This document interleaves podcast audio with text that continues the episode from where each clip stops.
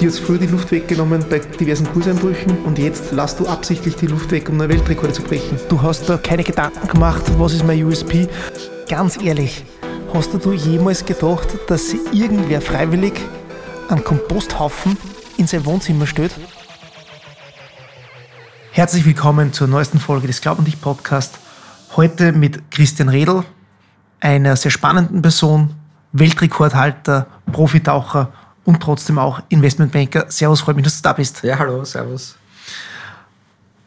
Christian Redl ist elffacher Weltrekordhalter im Tauchen. Was genau und welche Weltrekorde er aufgestellt hat, darüber sprechen wir heute. Er ist Profisportler, Keynote-Speaker und Founder von Seven Oceans. Was es mit diesem Projekt auf sich hat, darüber sprechen wir auch. Und er ist oder er war Investmentbanker, also durchaus sehr bunter Lebenslauf.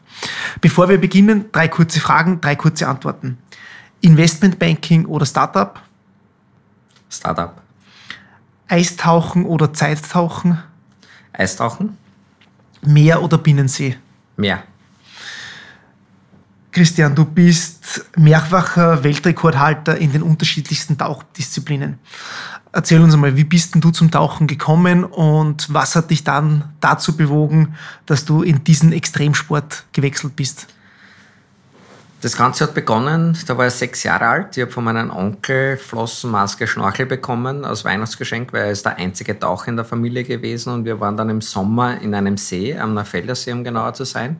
Und er ist unten mit der Flasche getaucht und ich bin oben mitgeschnorchelt und habe dann aber entdeckt, dass es unter Wasser eine komplett andere Welt gibt. Man ist im dreidimensionalen Raum, es ist total still, man kann Abenteuer erleben, man kann was entdecken.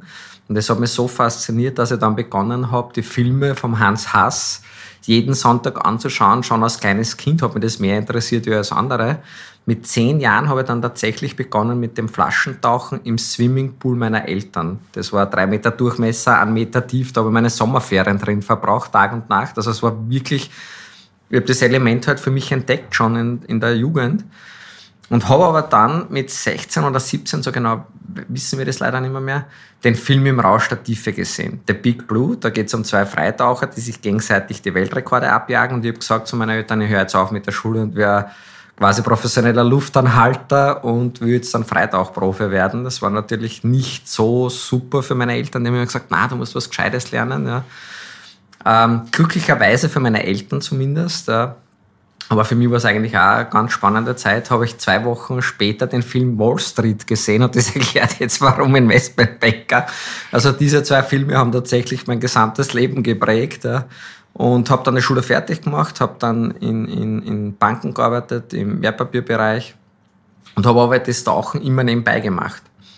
Und äh, habe gewusst, irgendwann will ich dieser Profi werden hat dann sehr viele Jahre gedauert, aber zu meinem äh, 30. Geburtstag bin ich äh, schweißgebadet aufgewacht an einem Sonntag und habe mir gedacht, ich muss mein Leben ändern und bin dann am Montag zu meinem Chef gegangen und habe gesagt, äh, da ist mein Schlüssel, da sind meine Unterlagen, ich habe gekündigt und am nächsten Tag habe ich dann meine Firma gegründet, äh, professioneller Luftanhalter, ohne noch zu wissen, wie es funktioniert und das Ganze mache ich jetzt schon seit 16 Jahren wenn man sich derzeit die Marktentwicklung äh, in den unterschiedlichsten Assetklassen anschaut, dann bleibt einem teilweise auch die Luft weg. Also somit hat sich ja nicht viel geändert. Die hat früher die Luft weggenommen bei diversen Kurseinbrüchen und jetzt lasst du absichtlich die Luft weg, um neue Weltrekorde zu brechen. Kann man das so zusammenfassen? Also in Wirklichkeit war es damals für mich so, ähm, ich habe gemerkt, dass du zwei Dinge zu 100 Prozent nicht gleichzeitig machen kannst. Zumindest nicht über einen langen Zeitraum. Also man muss sich ja vorstellen, ich habe gearbeitet in der Bank von morgens bis abends, bin dann danach äh, ins Training gegangen, habe danach alles selber organisiert, die Weltrekorde, meine Reisen und und und. Ähm, jeder Urlaub, den ich hatte von der Bank, war eigentlich eine Weltmeisterschaft ja, oder ein Weltrekordversuch. Das heißt, ich habe quasi keinen privaten Urlaub gemacht äh, bis zu meinem 30. Lebensjahr. Und ähm, irgendwann habe ich halt dann feststellen müssen, dass du zwei Dinge zu 100% nicht machen kannst. Und dann musste ich mich halt entscheiden für eine Sache und äh, ich habe mir gedacht, was ist eigentlich das Risiko, wenn ich jetzt quasi ins kalte Wasser springe und mich selbstständig mache? Weil wenn es nicht funktioniert, kann ich ja nicht mehr zurückgehen. Ja, das ist ja das Problem, was wir in unserer Gesellschaft haben. Die Leute sagen mir, ich würde gern, aber ich traue mich nicht. Vor was haben wir eigentlich Angst? Ja, und äh, eigentlich braucht man ja vor nichts Angst haben. Wir leben in einem Megaland, wir haben ein Auffangbecken, äh, das sensationell ist. Äh, also von dem her haben wir eigentlich ja tatsächlich null Risiko, wenn etwas nicht funktionieren sollte. Aber die Leute haben schon Angst, bevor sie überhaupt diesen Schritt wagen. Und ich denke mir immer, ähm, das habe ich halt auch gelernt natürlich aus dem Extremsport heraus, aber Angst ist ja eigentlich etwas völlig Unnötiges, unter Anführungszeichen, weil Angst limitiert mich ja. Aber Angst ist ja per Definition etwas in der Zukunft, was vielleicht stattfinden wird oder nicht. Das ist der Unterschied zur Gefahr, weil die Gefahr ist jetzt und, und real. Ähm, Angst ist immer in der Zukunft. Und wenn ich überlege, wie oft habe ich in meiner Vergangenheit schon Angst gehabt vor Dingen, die dann nie eingetroffen sind, das waren Lebensjahre, ja, die ich da verschwendet habe in Wirklichkeit ja, und verloren habe durch das. Es gibt ja einen schönen Ausspruch, Fear kills more dreams than failure ever will. Und das ist, glaube ich, das beschreibt es ganz gut, was du gesagt hast. Aber bevor wir zu deinen Weltrekorden kommen, also ich finde das extrem spannend und, und interessant, ähm, wie du dein Leben gestaltet hast, beziehungsweise was dein Mindset ist. Aber wie bereitet man sich jetzt eigentlich so auf einen Tauchgang vor? Ich tue mir da deshalb schwer, weil ich bin auch ein bisschen sportlich und ich habe eine Zeit lang dieses Triathlon-Ding ein bisschen ambitionierter gemacht. Und ich mag es nicht im Wasser zu, also im, im offenen, im Open Water zu schwimmen. Ich kriege volle Panik, wenn unter mir etwas ist. Ähm, das ist jetzt vielleicht nicht die beste Grundvoraussetzung, um professioneller Taucher zu werden. Aber wie bereitet man sich davor? Wie geht das, wie stellt man sich da mental darauf ein? Also dazu kann ich nur eins sagen. Erstens einmal äh, bin ich davon überzeugt, dass wir alle gleich auf die Welt kommen. Ja, das heißt, ich habe jetzt weder äh, einen dritten, vierten Lungenflügel oder versteckte Kiemen oder irgendetwas, sondern wir alle könnten, wenn man möchte, Weltrekordhalter werden jetzt im Tauchen oder was auch immer, weil das gilt für mich jetzt nicht nur beim Tauchen. Beim Tauchen ich es halt sehr stark selber erlebt, ja, ähm, dass es eben funktioniert. Und wir kommen ja alle auf die Welt ohne Angst. Ja. Diese Angst vor dem Wasser, das du jetzt beschrieben hast, ja, das ist ja nicht vererbt worden, das ist ja auch nicht äh, in die Wiege gelegt worden, sondern meistens ist irgendetwas in der Kindheit passiert, dass man vielleicht einmal ins Wasser geschmissen worden ist, untertaucht worden ist oder sonst etwas. Und daraus resultiert die Angst. Ja, entweder weil man selber was erlebt hat oder weil man halt als Kind immer gehört hat, oh mein Gott, da gibt es zum Beispiel die bösen Haie, die wollen dich mhm. fressen. Ja. Bin mir sicher, und das ist halt auch eines meiner Lieblingsthemen, aber man denkt, 99 Prozent der Weltbevölkerung hat Angst vor Haien und geht deshalb ungern ins Meer schwimmen. Und ich bin mir aber sicher, dass diese 99 Prozent der Weltbevölkerung noch nie einen Hai in echt gesehen hat, sondern die kennen den Film Der Weiße Hai oder irgendwelche absurden Dokus. Und jetzt glauben sie, weil sie das sehen, oh mein Gott, der Hai frisst jetzt Menschen, was aber völliger Schwachsinn ist, weil wenn ich jetzt wieder hergehe und mir die Statistik anschaue, ja, sterben, ja, aktuell haben wir es ja auch jetzt dann gehabt in Ägypten, acht bis zehn Leute durch Haiangriffe. Weltweit. Es gehen aber jeden Tag Millionen und Abermillionen Menschen ins Meer zum Schwimmen, Tauchen, Surfen, Segeln, was auch immer. Und das erst in den letzten 50, 60 Jahren. Weil vorher gab es keine Billigflieger nach Ägypten von Österreich. Aber die Hai gibt es seit 450 Millionen Jahren im Meer. Das heißt, der Hai kennt ja den Menschen gar nicht und schon gar nicht aus, aus etwas, was er jetzt essen könnte. Ja? Und wenn man sich all diese Dinge einmal überlegen würde, dann könnte man ja als rational denkender Mensch einfach sagen, okay, brauche ich eigentlich keine Angst haben vor dem Hai, weil da gewinne ich vorher im Lotto, bevor mir ein Hai etwas tut. Und wenn man das jetzt aber sieht, ja, so wie du eben sagst, okay, du hast jetzt Angst vor dem tiefen Wasser, ja, dann müsste man halt sich über die Frage stellen, woher kommt das? Ja, und dann gibt es aber genug Werkzeuge, also mentalen Training, ja, um eben diese Angst auch wieder zu entfernen, weil sie ist ja gekommen, mhm. also kann sie auch wieder gelöscht werden. Spannender Aspekt. Ähm, du hast ja schon gesagt, vieles läuft mental ab. Jetzt unterstelle ich dir einfach mal, auch ein Großteil deiner Wettkampfvorbereitung auf deine Weltrekorde findet ja mental statt. Denn der Lungenflügel kann maximal ein gewisses Volumen an Luft aufnehmen. Äh, hat auch beim Lance Armstrong oder Marco Montan ist es nicht mehr geworden. Ähm, das heißt, wie bereitest du dich darauf vor? Wie geht man an so einen, an als Projekt Weltrekord heran? Also das ist halt das Spannende, ja, dass ich halt mir einen Sport ausgesucht habe, oder der Sport mich, wie man es jetzt nimmt, äh, der sicher der mentalste Sport der Welt ist. Ja, wir haben ja äh, verschiedene Disziplinen. Das eine ist eben das Zeittauchen, das andere ist das Streckentauchen und das dritte ist das Tieftauchen. Also beim Zeittauchen versucht man einfach so lange wie möglich unter Wasser zu bleiben, ohne Bewegung. Beim Streckentauchen versucht man halt so weit wie einfach, möglich was heißt, zu tauchen. So lange wie möglich unter Wasser bleiben. Einfach die Luft anhalten. Das liegt, da liegt man an der Oberfläche und ist ganz entspannt. Okay. Ja. Beim Streckentauchen, das hat eh jeder als Kind mhm. ausprobiert, wie weit kann man halt im Bad hin und her tauchen. Und das Tieftauchen ist halt dann, wir versuchen halt so weit wie möglich in die Tiefe zu tauchen. Und das Ganze, wurscht welcher Disziplin jetzt, immer nur mit einem Atemzug. Das heißt, wir halten ja die Luft dabei an. Und ich habe aber festgestellt, bei mir selber, und bei 10.000 Schülern, die ich ausgebildet habe in den letzten äh, über 20 Jahren, dass zum Beispiel positive Gedanken weniger Sauerstoff verbrauchen wie negative Gedanken. Ja, bei unserem Sport geht es eigentlich nur darum, dass wir schauen müssen, so entspannt wie möglich zu sein. Ja, jeder hat das vielleicht schon mal ausprobiert. Man ist entspannt, man hält die Luft an und danach schwimme ich halt vielleicht jetzt 25 Meter super schnell und wir dann die Luft anhalten, ist die Zeit um etliches kürzer, ja, weil eben der Herzschlag so hoch ist. Ja. Mhm. Durch einen hohen Herzschlag wird einfach der Sauerstoff schneller im Körper verbraucht und deswegen müssen wir halt dann wieder schneller äh, atmen. Das heißt, was wir halt versuchen, ist einfach den Herzschlag so weit wie möglich zu senken. Mir gelingt es bis auf unter 30 Schläge pro Minute, ähm, den Herzschlag zu senken. Das ist aber jetzt auch nichts Außergewöhnliches. Das kann jeder, wenn man lange genug trainiert. Ja, also das ist jetzt nicht äh, irgendwie eine besondere äh, Begabung, die ich jetzt hätte. Ja. Aber das, das Coole ist halt das, dass ich gemerkt habe, wenn man positive Gedanken hat, ist man viel entspannter. Das heißt, der Herzschlag ist geringer, deswegen kann er länger die Luft anhalten. Und das hat natürlich dann massive Auswirkungen auf viele Bereiche im Leben, wenn man das einmal messbar gemacht hat. Ja, es klingt ja oft immer, dieses Mentaltraining ist alles immer so, teilweise esoterisch angehaucht für viele. Ja. Mentaltraining für mich sind Zahlen, Daten, Fakten. Ja. Man, ich bin Ex-Banker ja, äh, und, und Startup-Gründer und und und. Also ich bin ein Zahlenmensch. Ja.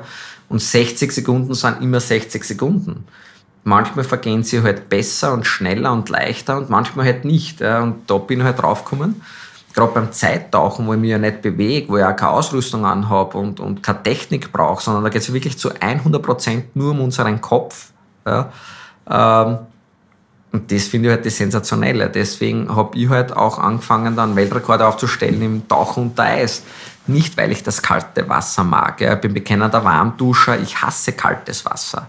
Und jeder, der mich persönlich kennt, weiß, ich gehe in kaputt rein unter 27, 28 Grad. Und trotzdem habe ich die meisten meiner Rekorde unter Eis aufgestellt, aber das war eben diese Faszination für mich, ja. Jetzt nicht nur zu schauen, was kann ich körperlich, sondern was kann ich mental.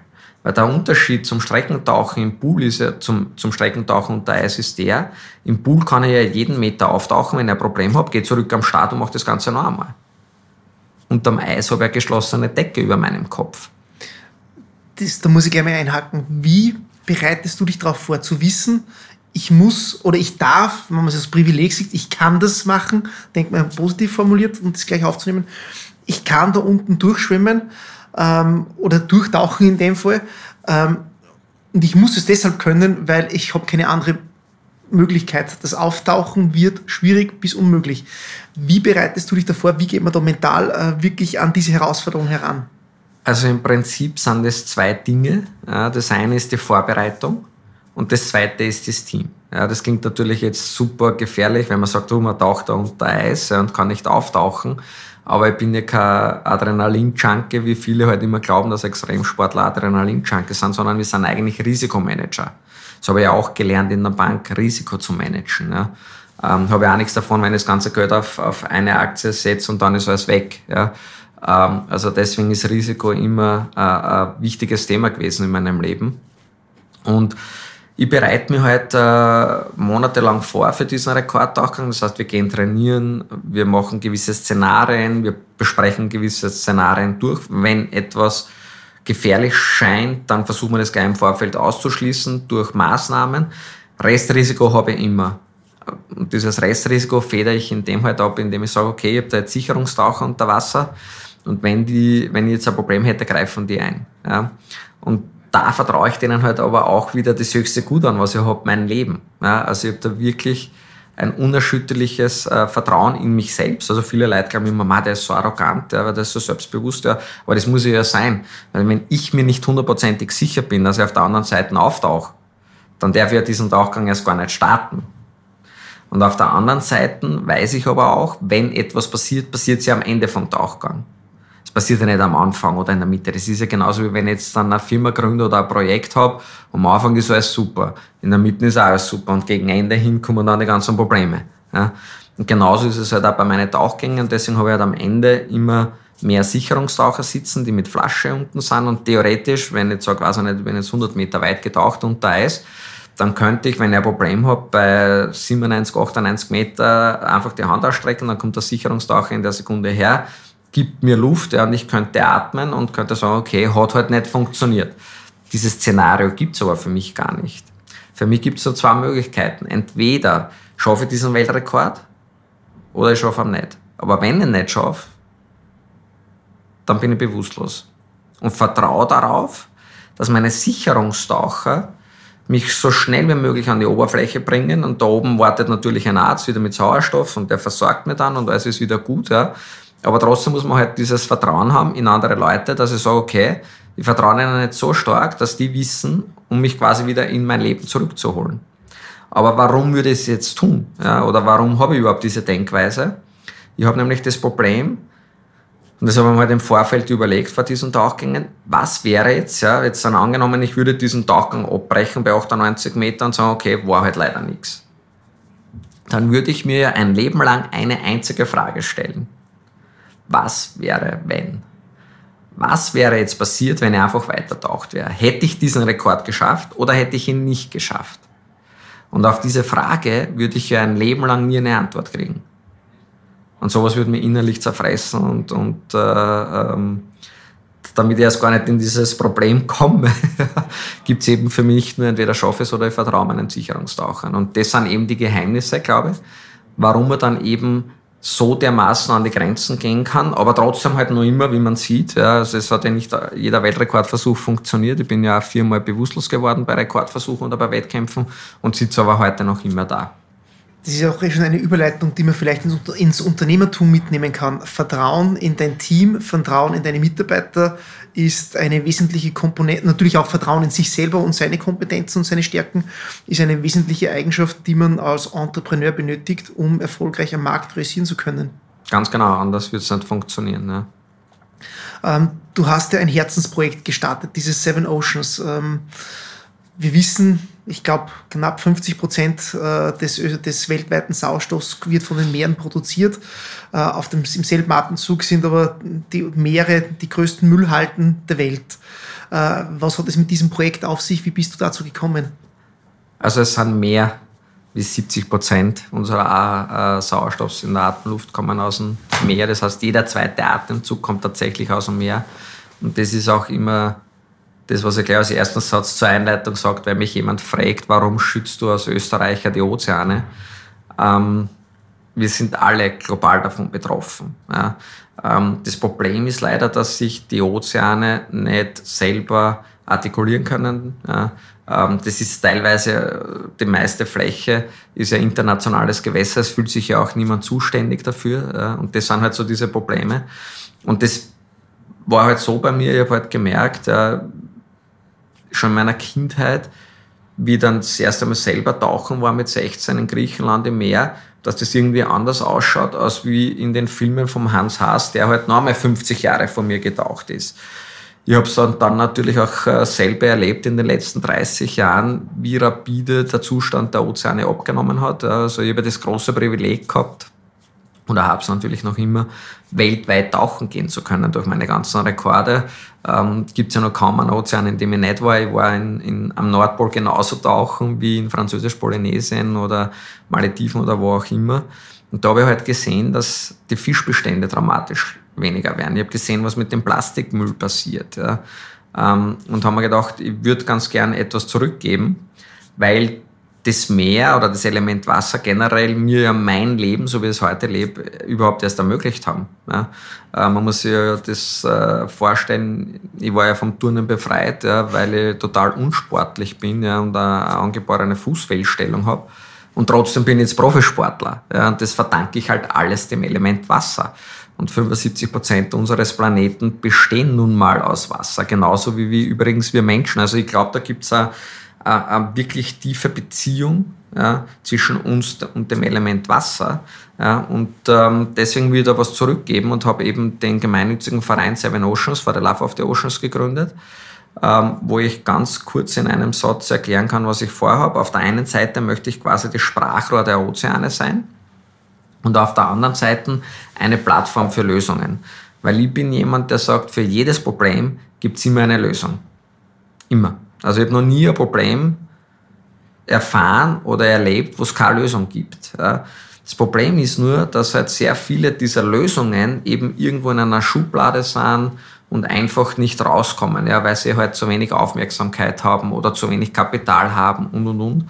Und genau diesen Organisationen, Leuten, NGOs, Firmen, Vereinen oder was auch immer möchte ich quasi helfen und eine Plattform sein, um eben das nach draußen zu tragen. Ja. Und für das Seven Oceans Projekt ist es so, dass ich eben äh, sieben große Probleme definiert habe, äh, die die Weltmeere jetzt massiv belasten. Das ist äh, angefangen von Plastikmüll logischerweise. Das ist eh das, was man durch Social Media mhm. auch gemerkt hat und gesehen hat. Das zweite ist die Überfischung. Das dritte sind die Geisternetze. Das vierte ist das Sharkfinning. Wir haben das Global Warming mit der Korallenbleiche und so weiter. Wir haben die Ausbeutung der Tiefsee und wir haben noch als siebtes Problem dann unsere Wracks, ja, die halt äh, teilweise untergegangen sind. Und ähm, in den ganzen Schiffen aus dem Zweiten Weltkrieg ist noch mehr Öl drin, als wie bei der Ölkatastrophe im Golf von Mexiko freigesetzt worden ist. Also es sind halt sieben Probleme, es dreht sich halt also alles um die Zahl sieben, es gibt ja sieben Weltmeere. Und für jedes dieses, dieser Probleme gibt es aber halt Lösungen. Ja. Und äh, die versuche ich halt aufzuzeigen und äh, wir wollen einen Film drehen, wo ich halt auf der einen Seite die Schönheit der Ozeane herzeigt, wenn wir sie schützen. Man muss sich das einmal echt überlegen. Wir haben 75 Prozent unseres Planeten besteht aus Meer und nicht einmal drei Prozent davon sind Schutzgebiete. Mhm. Ja, und äh, da muss man halt einfach viel mehr tun, ja, weil das Problem ist tatsächlich das, stirbt der Mensch, stirbt das Meer. Ja. Also umgekehrt, stirbt, stirbt das Meer, stirbt mhm. der Mensch. Ja. Also das ist genau das Problem. Ja. Wir sind schon in der Zeit sehr fortgeschritten. Du hast ein paar wirklich sehr, sehr spannende Sachen gesagt, die man sich fürs Unternehmertum mitnehmen kann. Du selber hast, wie ich dich gefragt habe, ob es äh, Investmentbanking oder Startup ist, hast du Startup gesagt. Ähm, du hast dann selbst nochmal gegründet, also nicht nur dein, deine Tauchschule, dein Tauchunternehmen, äh, sondern bist bei der Skype oder Skyt Holding, äh, genau. äh, eingestiegen, beziehungsweise ihr habt so einen Crowdfunded Online-Broker entwickelt. Erzähl uns mal kurz, wie, was ist das, was macht ihr, wie schaut da euer Geschäftsmodell aus? Genau, also die Idee ist die, ähm, wir sind eine Gruppe von, von Freunden, die wir uns schon kennen seit der Matura und äh, wir waren halt immer im Bankensektor unterwegs, immer im Investmentbereich, Fondsmanagement und so. Und äh, haben uns dann aber eben aus den Augen verloren, anders entwickelt. Ja, und witzigerweise vor zwei, drei Jahren sind wir wieder zurückgekommen zu unserem Ursprung und haben gesagt, wir würden ganz gern einen Online-Broker einfach äh, ins Leben rufen. Ähm, der, wo man halt dann Aktien und, und Kryptos und und und äh, einfach traden kann. Jetzt kann man natürlich sagen, ja, es gibt da halt jetzt dann eh schon viele auf der mhm. Welt. Ja. Ähm, der große Unterschied von uns ist, dass wir aber eben jetzt nicht einen großen Hedgefonds oder sonstiges als Investor haben, sondern wir wollen eben wirklich jeden Bewohner auf unserem Planeten die Möglichkeit geben, in unsere Firma zu investieren und Unternehmensinhaber äh, zu sein. Ja, das heißt, der Unterschied ist, ist äh, ich habe immer davon geträumt, ein Casino zu haben oder eine Bank zu haben. Warum? Ja, weil ob ich jetzt Geld gewinne oder verliere beim Traden, ja, das ist ja der Bank völlig egal. Genauso ist es im Casino. Ja. Einer gewinnt, einer verliert, das Casino gewinnt immer. Und ich mir dachte, das wäre doch irgendwie cool, sowas selber zu besitzen. Ja. Und deswegen eben die Skytraders Community. Ähm, das ist die Idee dahinter. Und was aber das Coole daran ist, dass wir eben gesagt haben, okay, wir wollen diese ganze Technologie jetzt nicht nur nutzen, um eben äh, ein Unternehmen aufzubauen, sondern wir wollen auch was Gutes damit tun. Ja. Und deswegen auch wieder die Verbindung zum Seven Oceans Projekt. Ähm, wir haben nämlich gerade aktuell ähm, eine Online- Bilddatenbank gegründet, ja, wo jeder, der begeistert ist vom Meer oder vom Wasser, Fotos spenden kann. Ja, das können sein Überwasserfotos, Unterwasserfotos, schöne, negative Fotos. Ja. Und wenn man jetzt dieses Foto spendet ja, und wir dann diese Bilddatenbank aufgebaut haben und genug Fotos haben, ja, dann werden wir beginnen, diese Fotos zu verkaufen an Magazine, an Werbeagenturen oder an wem auch immer. Und alles, was wir einnehmen über diese Bilddatenbank, ja, geht in unser Projekt zurück. Ja. Weil das Problem ist das, ich habe halt gemerkt, ja, ich habe früher versucht mit Sponsoring und so weiter die Ozeane zu retten. Ja, jetzt hast du eine Firma, die gibt da einmalig Geld, die Firma sagt, ich habe was Gutes getan, es ist super, ja, ich habe einmalig Geld und kann einmalig was damit tun.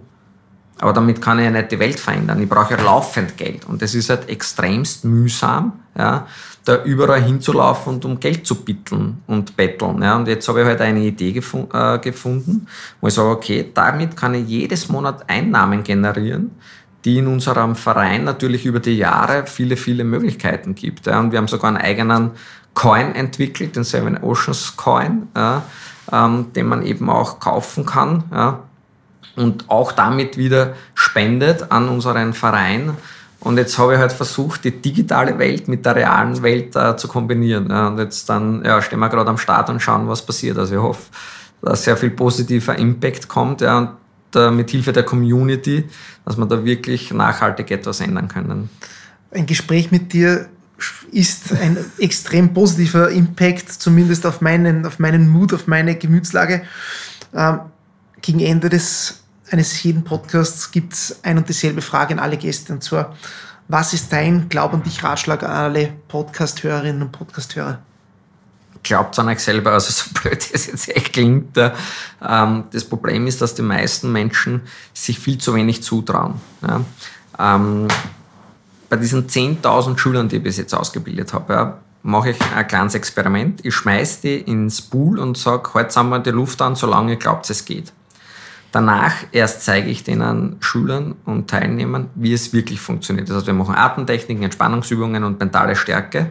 Und ich garantiere nach einer Stunde, dass jeder Teilnehmer mindestens doppelt so lange die Luft anhalten kann. Also wir haben eine Steigerung von über 100 Prozent. Es hat noch nie einen gegeben von den 10.000 Schülern, die gesagt haben, Gießen, ich glaube dir das jetzt. Und alle 10.000 Schüler haben es aber erreicht. Das heißt, wir können viel mehr, als wir uns zutrauen. Da bleibt mir jetzt fast die Luft weg. Bin gespannt auf die Technikübungen, das werde ich mir gönnen. Ich wünsche dir, deinen Projekten, deiner Mission alles Gute, viel Erfolg und natürlich gilt auch für dich, Christian, egal was passiert, glaub an dich. Danke.